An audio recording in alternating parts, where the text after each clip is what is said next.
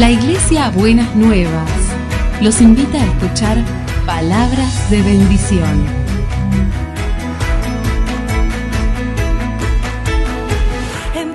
Si desean asistir a nuestras reuniones, los esperamos en Avenida de Lepiane 3925, esquina Subiría, Bajo Flores, Ciudad de Buenos Aires.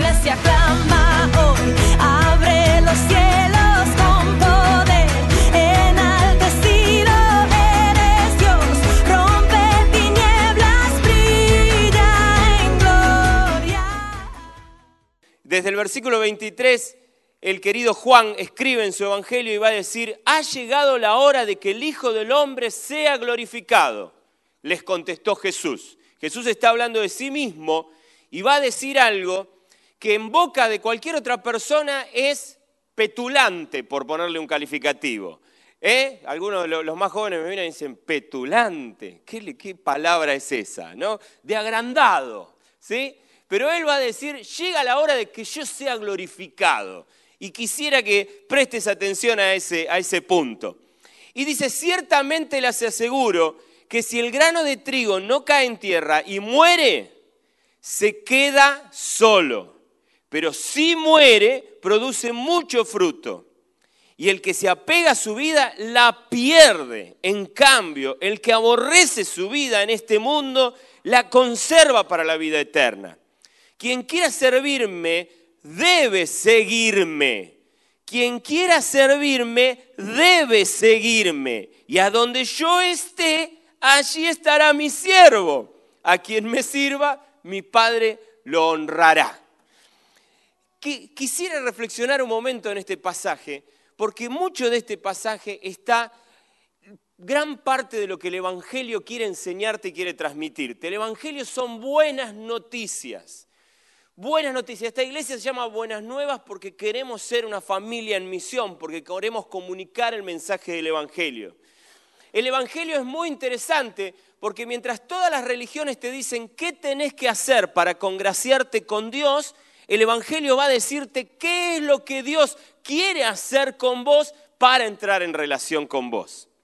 Es, una, eh, es, un- es- es totalmente distintivo del mensaje del Evangelio frente a otros posicionamientos religiosos. Es Dios diciéndote, te quiero contar lo que estoy dispuesto a hacer para llegar a tu vida, para hacer un cambio, para hacer una transformación.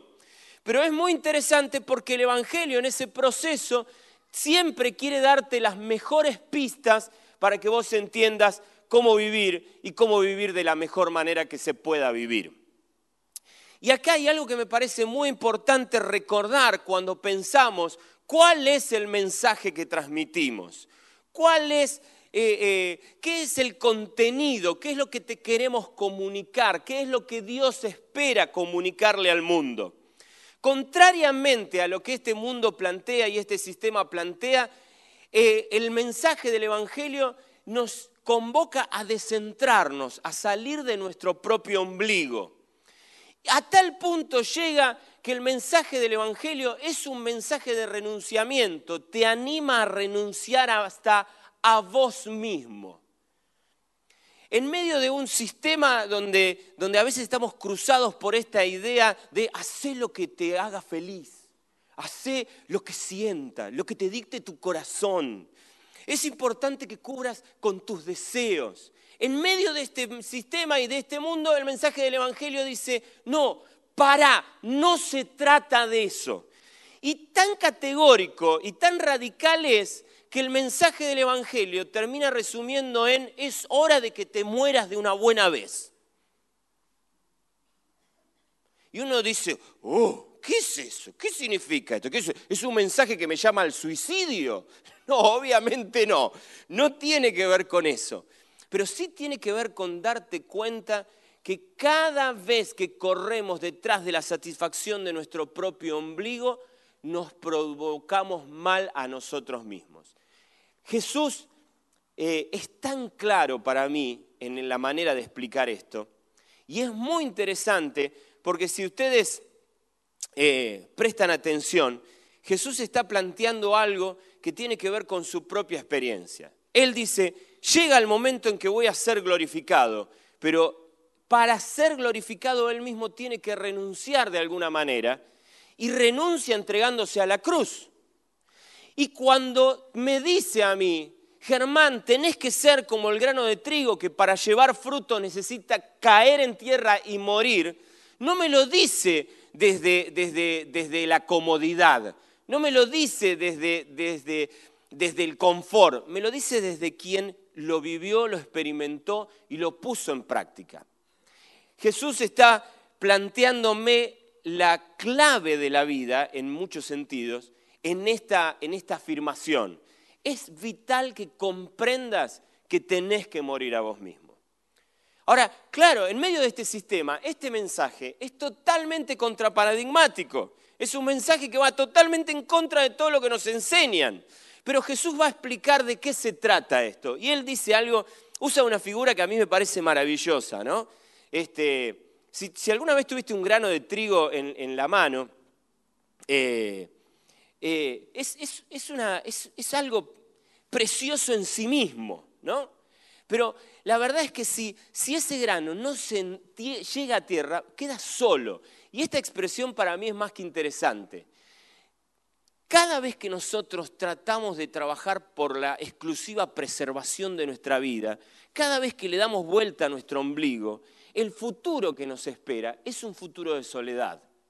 Solamente cuando nos entregamos y nos brindamos a otros, cuando realmente nos negamos a nosotros mismos y nos brindamos a quienes están a nuestro alrededor, es que nuestra experiencia vital, pasando por la muerte, se multiplica en vida de manera indescriptible de alguna manera sucede algo que es milagroso. Y es que cada vez que nosotros nos entregamos, cada vez que nosotros soltamos, cada vez que nos ofrendamos a otros, nos multiplicamos en esa experiencia.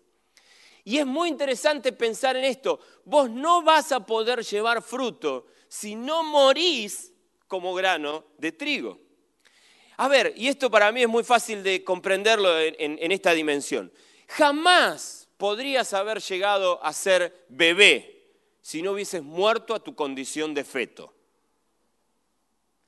Jamás hubieses podido ser niño si no hubieses muerto a tu condición de bebé.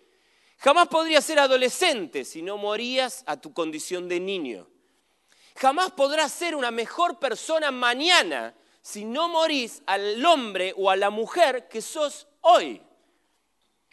Si vos vivís aferrado a la mujer o al hombre que sos hoy, no vas a poder experimentar crecimiento en tu vida. El mensaje del Evangelio es renunciar a vos mismo. El mensaje del Evangelio dice algo que para mí es notable de comprender. No existe realización personal posible si tu vida gira alrededor de realizarte personalmente. Cada vez que vos le das vuelta a vos mismo, cada vez que el centro del universo te volvés vos, tristemente tu vida se apaga en ese propio giro mirando hacia tu alrededor. Y esto para mí es vital comprenderlo, porque el mensaje del Evangelio es el anuncio de Cristo como el centro mismo de la vida. Por eso recién Fernando decía, mucho más importante que el Señor de la bendición, perdón, mucho más importante que la bendición, es el Señor de la bendición. Mucho más importante que el Señor de la promesa, mucho más importante que el Señor que nos da, mucho más importante que lo que Él nos da, mucho más importante que las promesas, definitivamente es el Señor que promete. Y para mí esto es vital porque esto significa que cada uno de nosotros debe comprender que la clave de la vida es girar alrededor de Jesús. Para mí es como fundamental conectar con esta comprensión. Jesús lo va a plantear en esta manera. Apartados de mí, nada pueden hacer. Ahora, alguien podría pensar, ¿por qué tengo que girar alrededor de Jesús? ¿Por qué? Como si, ¿qué, es lo que sucede? ¿Dios es un ser caprichoso que quiere captar mi atención y que yo gire alrededor de él? No, es simplemente como si la Tierra eh, pretendiera a partir de mañana girar alrededor de otra cosa que no fuera el Sol. Eso sería tan absurdo porque se llevaría puesta nuestra existencia. porque lo que nos hace permanecer vivos en este universo es que nos mantengamos girando alrededor del Sol. Si vos querés tener vida y vida en abundancia, tenés que girar alrededor de Jesucristo. Y ese es el mensaje del Evangelio, ese es el mensaje que transmitimos. Y ese es el mensaje que queremos comunicar. Y que queremos que comunicar no solamente con nuestros dichos, sino con nuestra manera de vivir. Norberto hablaba de este concepto de la misión integral. La misión es integral porque la misión gira alrededor de todos los aspectos que tienen que ver con nuestro Señor. Y cuando nuestro Señor se manifiesta, no solamente se manifiesta con palabras, se manifiesta con hechos. Y esos hechos vienen a proveer a tu necesidad, vienen a cuidarte, vienen a acompañarte, vienen a ayudarte a ser una mejor persona, vienen a convertirte en un mejor individuo, en un mejor ser humano. Pero eso no solamente se experimenta en los dichos, sino que se experimenta en cada uno de los hechos de tu vida. Ahora, no hay manera que eso se vuelva una realidad concreta en vos si vos no decidís abandonar el control de tu vida y dárselo a Jesús. Ese es el mensaje del Evangelio. ¿Querés vivir? ¿Querés vivir? Está dispuesto a desprenderte de tu vida. ¿Querés crecer? Está dispuesto a buscar cada día más de Jesús. Ese es el mensaje del Evangelio. Tristemente, es un, es un, es un problema inmensamente grave cuando lo que le presentamos a la gente es vení a buscar la solución de tus problemas, vení a buscar el auxilio a tus dificultades, vení que Dios te va a prosperar, vení que Dios te va a bendecir. Y yo creo en todo eso, pero la verdad es que yo entiendo que la mayor bendición de Dios tiene que ver espectacularmente hablando con encontrarme con Él. Yo no sé si vos tomaste conciencia de esto. Muchas veces nosotros vamos a, orar porque necesitamos conseguir algo, ¿no? ¿Qué es lo que más nos moviliza a la oración? La necesidad, ¿no es cierto? Y entonces vamos y nos movemos y nos acercamos a Dios y tenemos una relación que yo, yo la llamo la relación del mangueo con Dios, ¿no? Y Él dice, yo quiero ser tu amigo. ¿Cuánto te duraría un amigo si cada vez que te acercás es solamente para manguearlo? ¿No?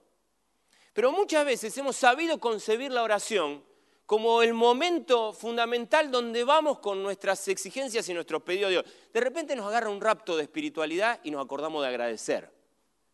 Pero nuestras oraciones giran alrededor de eso. Te pido y después, bueno, no voy a ser tan mala persona, te agradezco.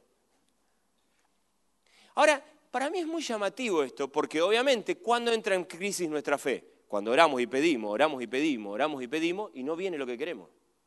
Y entonces ahí nuestra fe entra en crisis. Dios no me escucha, ¿no? Dios no me responde. Pero yo quiero que vos por un instante pienses en lo que significa la oración. La oración significa que vos, simple y vil mortal, pelusa de la galaxia, de pronto, y esto no discute lo de la creación admirable, ¿está bien? Porque yo soy creación admirable pero soy creación admirable microscópica. Es más, quizás de lo más admirable de ser creación de Dios es que sea tan admirable siendo tan chiquitito. ¿No? Ahora, yo puedo sentarme con el creador del universo. Él me da cita. Él me permite encontrarme con Él.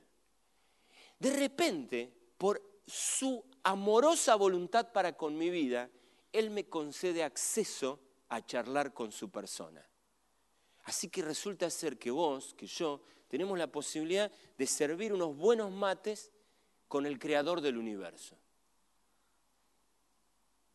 Pero estamos preocupados porque no nos llega el televisor que le venimos pidiendo.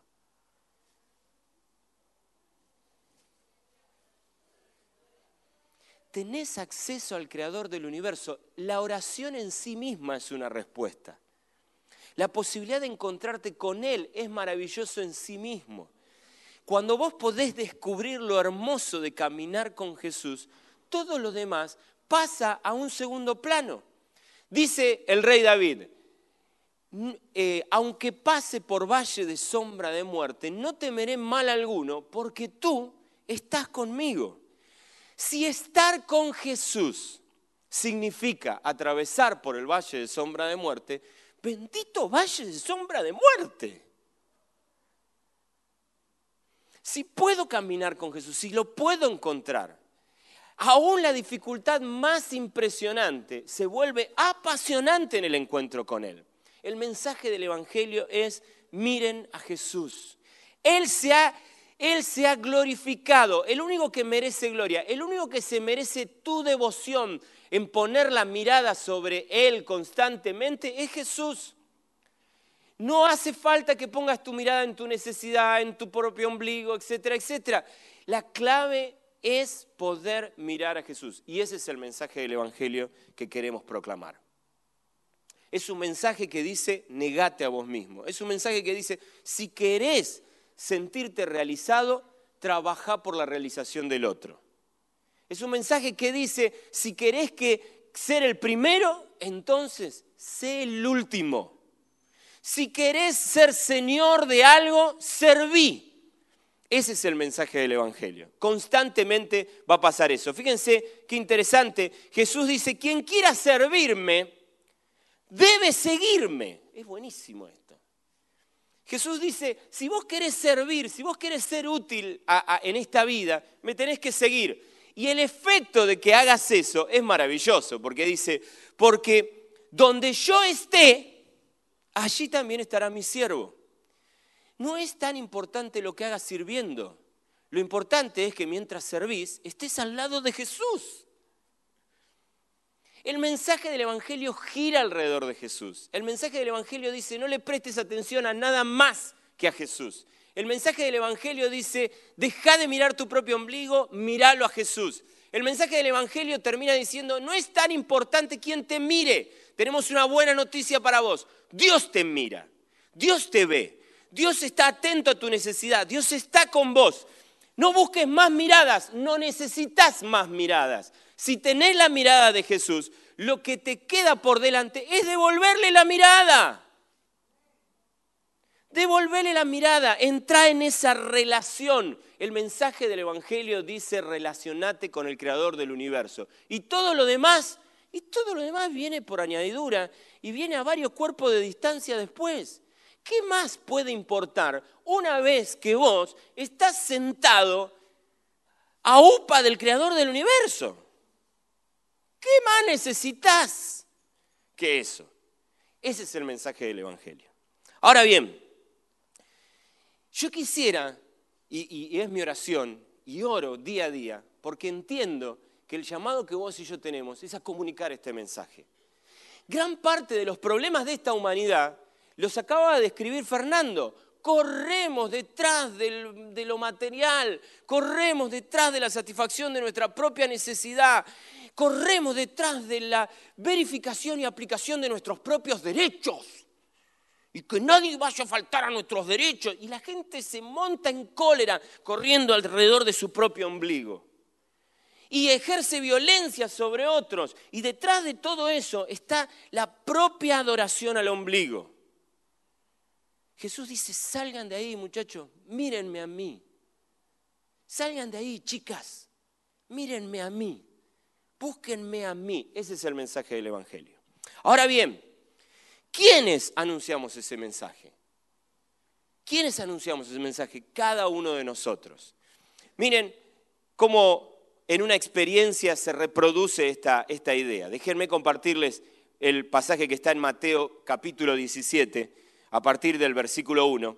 La Biblia va a decir lo siguiente.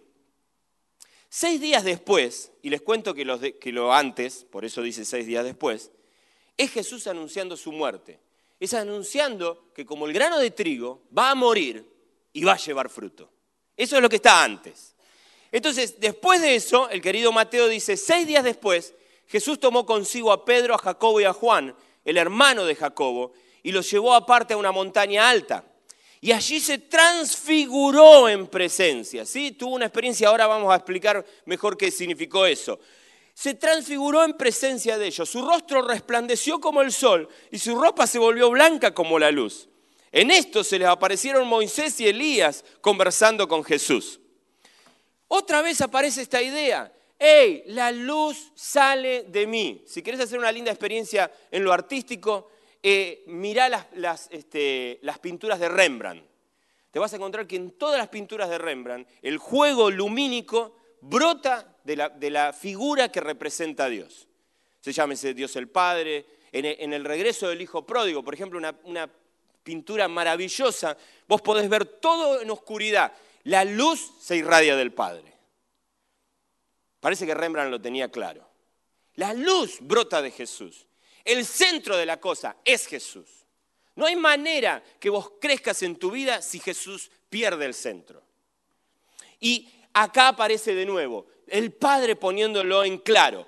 Cuando eso ocurre, Pedro tiene una, un- un- una- una expresión. Qué grande Pedro. ¿Cuánto nos ha dado a los predicadores Pedro? ¿no? Entonces Pedro dice, Señor, qué bueno sería que nos quedáramos aquí. Ante tu resplandor, ante tu gloria, me quiero quedar acá. Y entonces dice, si querés, levantaré tres albergues, uno para ti, otro para Moisés y otro para Elías. Me encanta Pedro porque dice, si yo paso frío y me mojo, no me importa. Yo con que vos y Elías y Moisés estén cubiertitos, me quedo contento, pero me quiero quedar acá. ¿Sí? Interesante. Esa fue la expresión que algunos hombres usaron después del retiro de ayer. No me quiero ir más de acá. Muchas veces atravesamos esa experiencia. No nos queremos ir de esa experiencia. Ahora, fíjense qué interesante, porque dice que mientras estaba aún hablando Pedro, es muy interesante que Dios lo interrumpa a Pedro, ¿no? Ni esperó que terminara de hablar. Y entonces dice, apareció una nube luminosa que los envolvió, de la cual salió una voz que dijo, este es mi hijo amado, estoy muy complacido con él, escúchenlo. Es Dios mostrándote cuál es el centro de la cuestión. Es Dios diciéndote, deja de girar alrededor tuyo. Este es mi hijo amado. Este es mi hijo amado. Estoy muy complacido en él. Él debe ser el centro de tu atención. Y por si te queda alguna duda, aquí aparece algo que me parece maravilloso.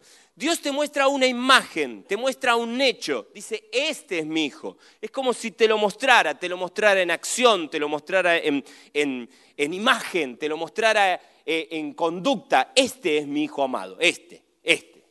Este es mi hijo amado. Estoy muy satisfecho con él. Pero además te voy a decir algo, escúchalo. Dice, escúchenlo. Y hay dos instrucciones que para mí son maravillosas de, parte de Dios. Este merece ser visto y seguido, porque es mi hijo amado y yo estoy muy satisfecho con él. Pero además de, ser, de, merecer ser visto, prestado atención en sus hechos, en sus actitudes, merece ser escuchado. Merece ser escuchado. Y en, ese momento dice que al oír los discípulos se postraron sobre sus rostros aterrorizados. Pero Jesús se acercó y los tocó y les dijo, levántense, no tengan miedo. Y esto para mí es maravilloso porque cuando vos descubrís lo genial que es Jesús, muchas veces terminás teniendo la sensación y el deseo de quedarte ahí prendidito a Él. Pero hay una misión para nosotros como iglesia y es levantarnos y no tener miedo. La iglesia es ese, ese, ese cuerpo humano, es ese grupo de personas que ha entendido que caminar con Jesús es maravilloso, que no hay nada mejor que seguirlo a Él y verlo, y que necesita ser escuchado. La iglesia no hace enramadas para que nos quedemos todos acá tranquilitos y contentos, disfrutando de lo maravilloso de la presencia de Jesús. La iglesia comprende el mensaje de Dios y dice, si hay alguien a quien necesita el mundo ver, es a Jesús. Si hay alguien a quien el mundo necesita escuchar, ese es Jesús. Y si hay alguien que necesita el mundo escuchar, ese es Jesús. Salgamos, levantémonos, perdamos el miedo y salgamos a comunicárselo a la gente. El otro día hablaba con un hermoso hombre de Dios y él me decía algo que me pareció muy llamativo. Él decía que durante años los barcos transportaron gente de un punto al otro. ¿Sí? Así tuvimos los transatlánticos, así vinieron muchos de los padres, abuelos o bisabuelos tuyos o míos a este país, a través de un barco que los transportó desde un punto hasta el otro. Pero luego apareció el auge de, de la industria aeronáutica Y entonces aparecieron los aviones y los barcos perdieron sentido de traslado. No tenía sentido viajar tanto tiempo apiñado en un barco. Así que los que hicieron gente muy inteligente a la hora de hacer dinero, dijeron, no hagamos del barco un medio de transporte, sino un fin en sí mismo, un destino en sí mismo.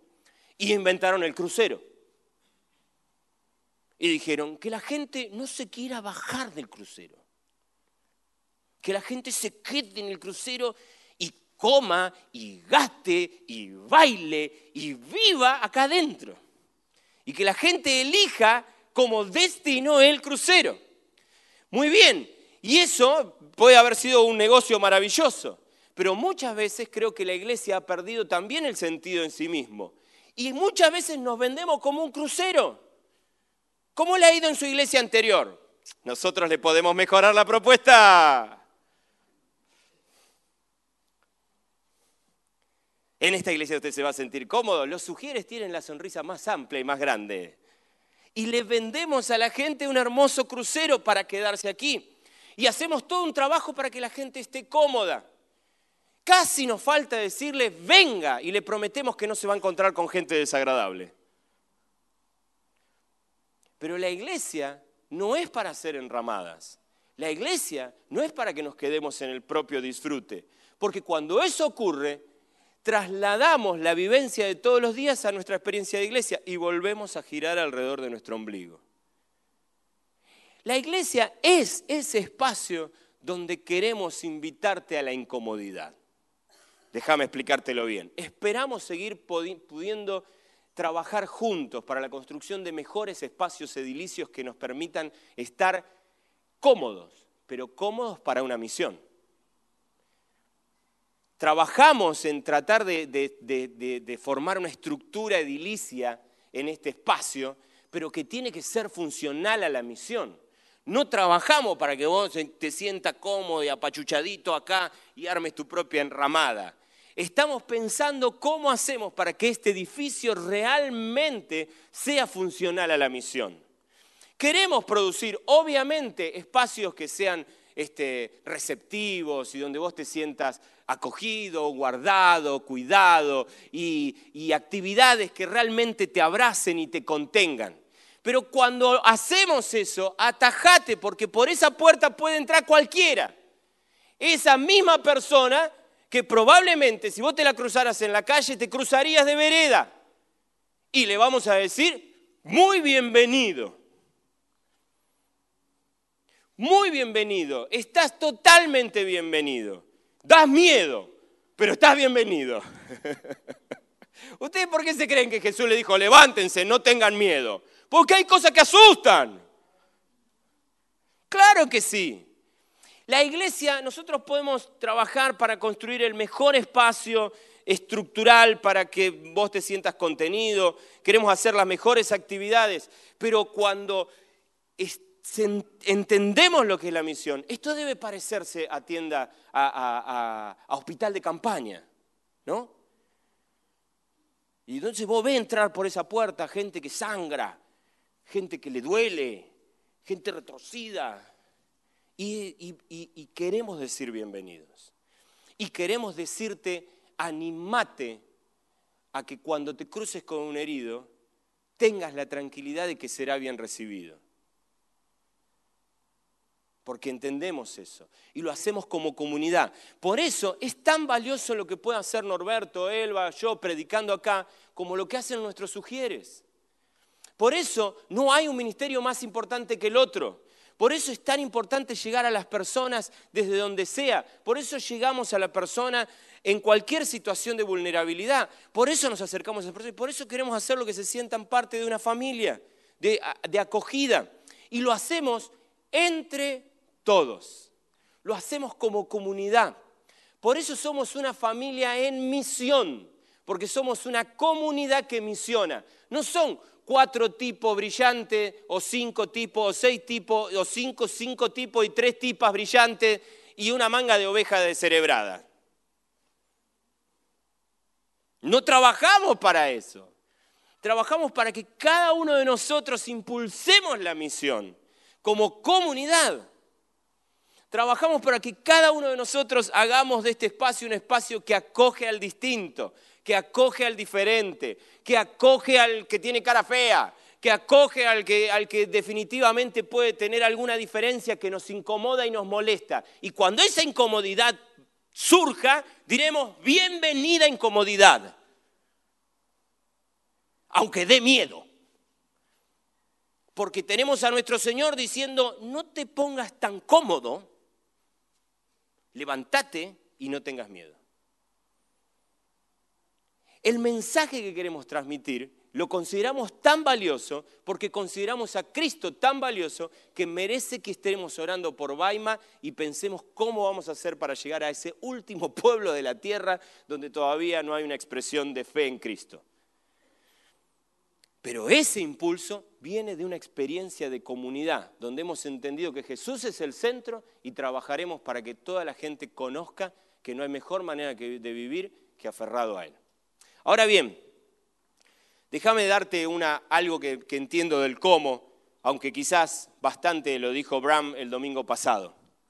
Dice la palabra de Dios en Mateo 5, 13 y 14, ustedes son la sal de la tierra. Pero si la sal se vuelve insípida, ¿cómo recobrará su sabor? Ya no sirve para nada, sino para que la tengan, la desechen y la pisoteen. Ustedes son la luz del mundo. Una ciudad en lo alto de una colina no puede esconderse, ni se enciende una lámpara para cubrirla con un cajón, por el contrario, se la pone en la repisa para que alumbre a todos los que están en casa. Hagan brillar la luz delante de todos para que ellos puedan ver las buenas obras de ustedes y alaben al Padre que está en el cielo. ¿Quién es la luz del mundo?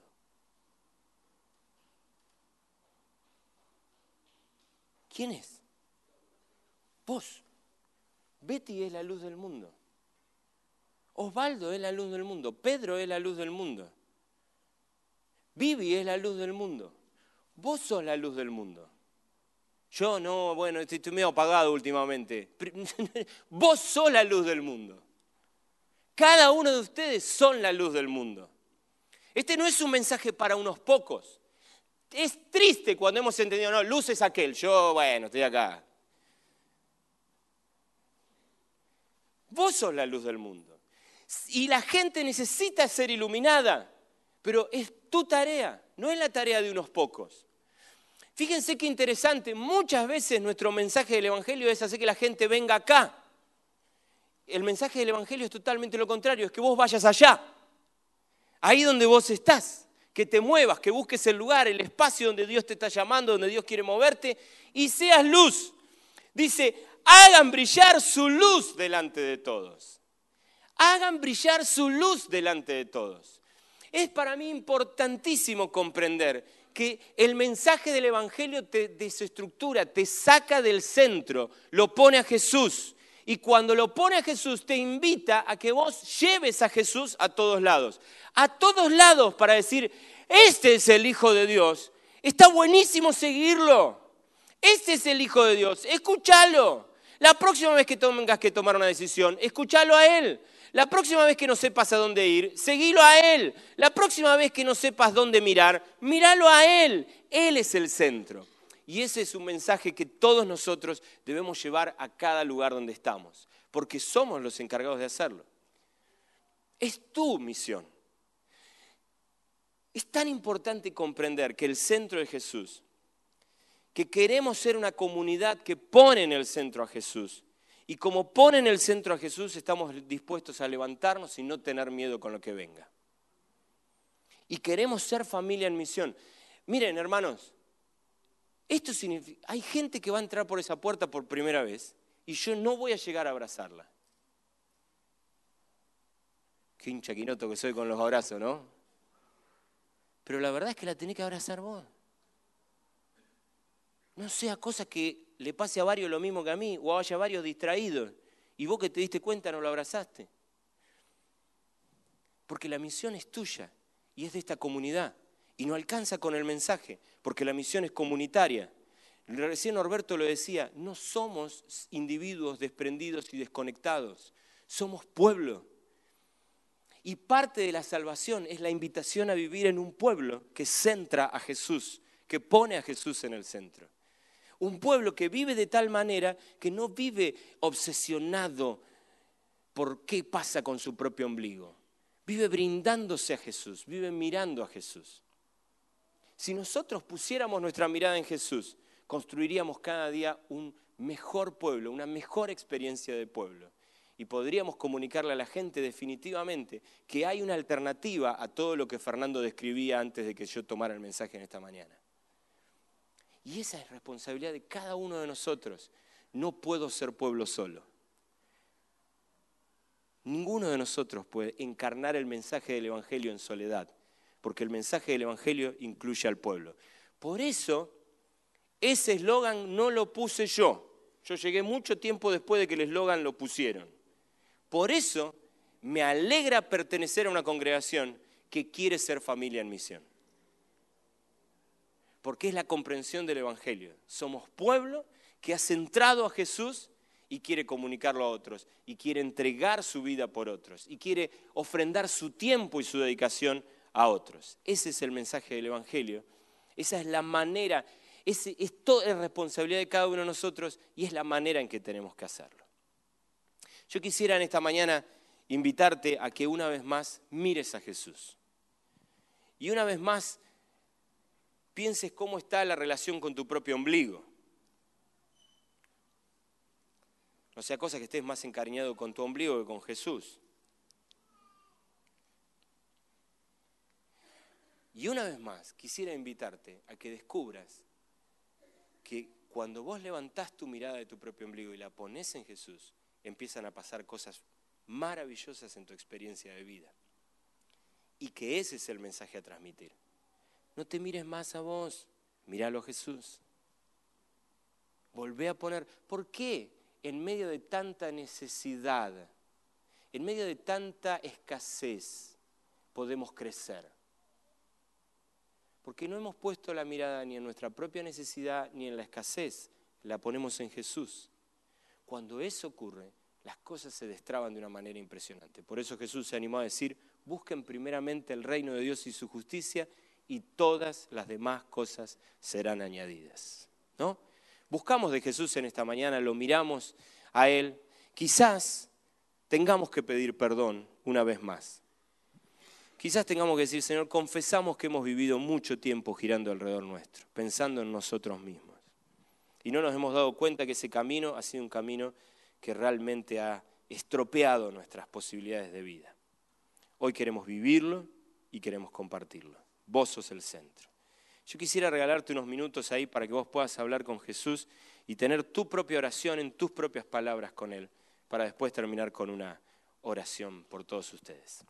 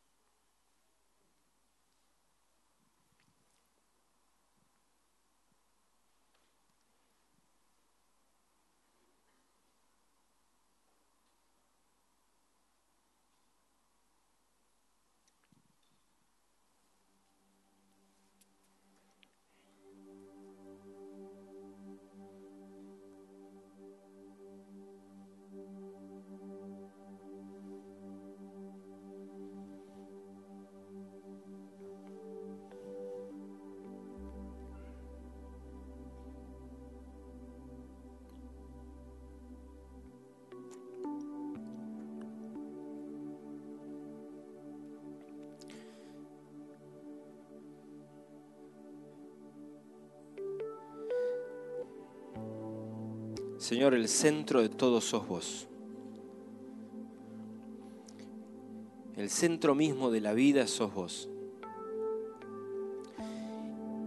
Ese ha sido tu mensaje a lo largo de la historia. Y yo sé, Señor, que ese mensaje no ha sido movido por un ego absurdo de tu parte. Yo sé, Jesús, que lo que te mueve a mostrarnos una y mil veces más que el centro de todo sos vos, lo que te moviliza es un profundo amor por nosotros. Porque cada vez que te quitamos del centro, Señor, nos perdemos la vida misma. Sos vos gritándonos que querés, nos querés con vida y vida en abundancia, con vida y vida eterna.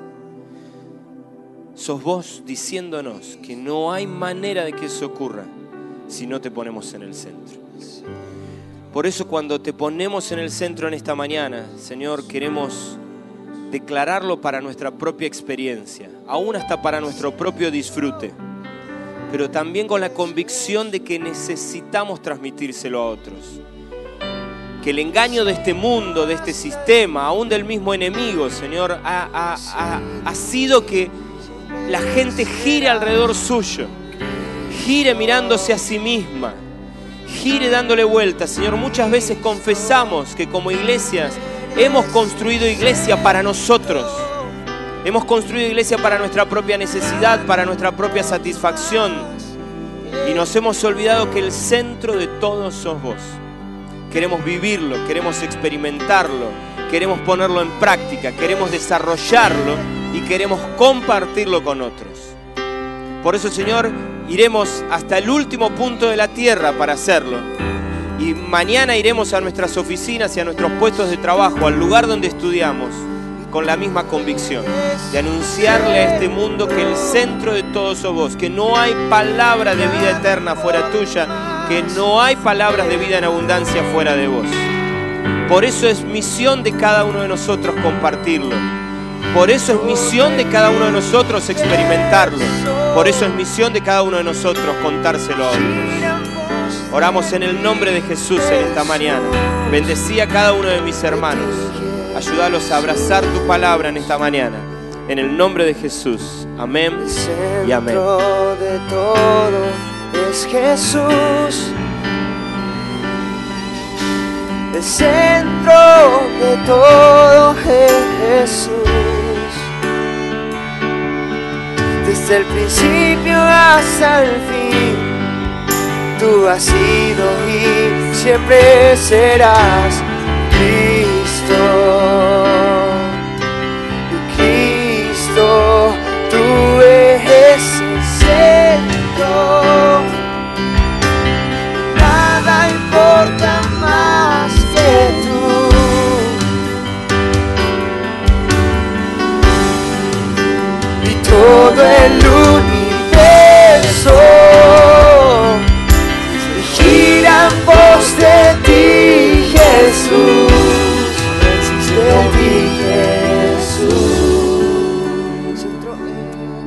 Verdad tú eres el centro de nuestra vida y queremos vivirlo de esta manera. Señor, permite que en esta semana que estamos comenzando, en verdad vivamos la fe teniéndote a ti, Señor, como el centro.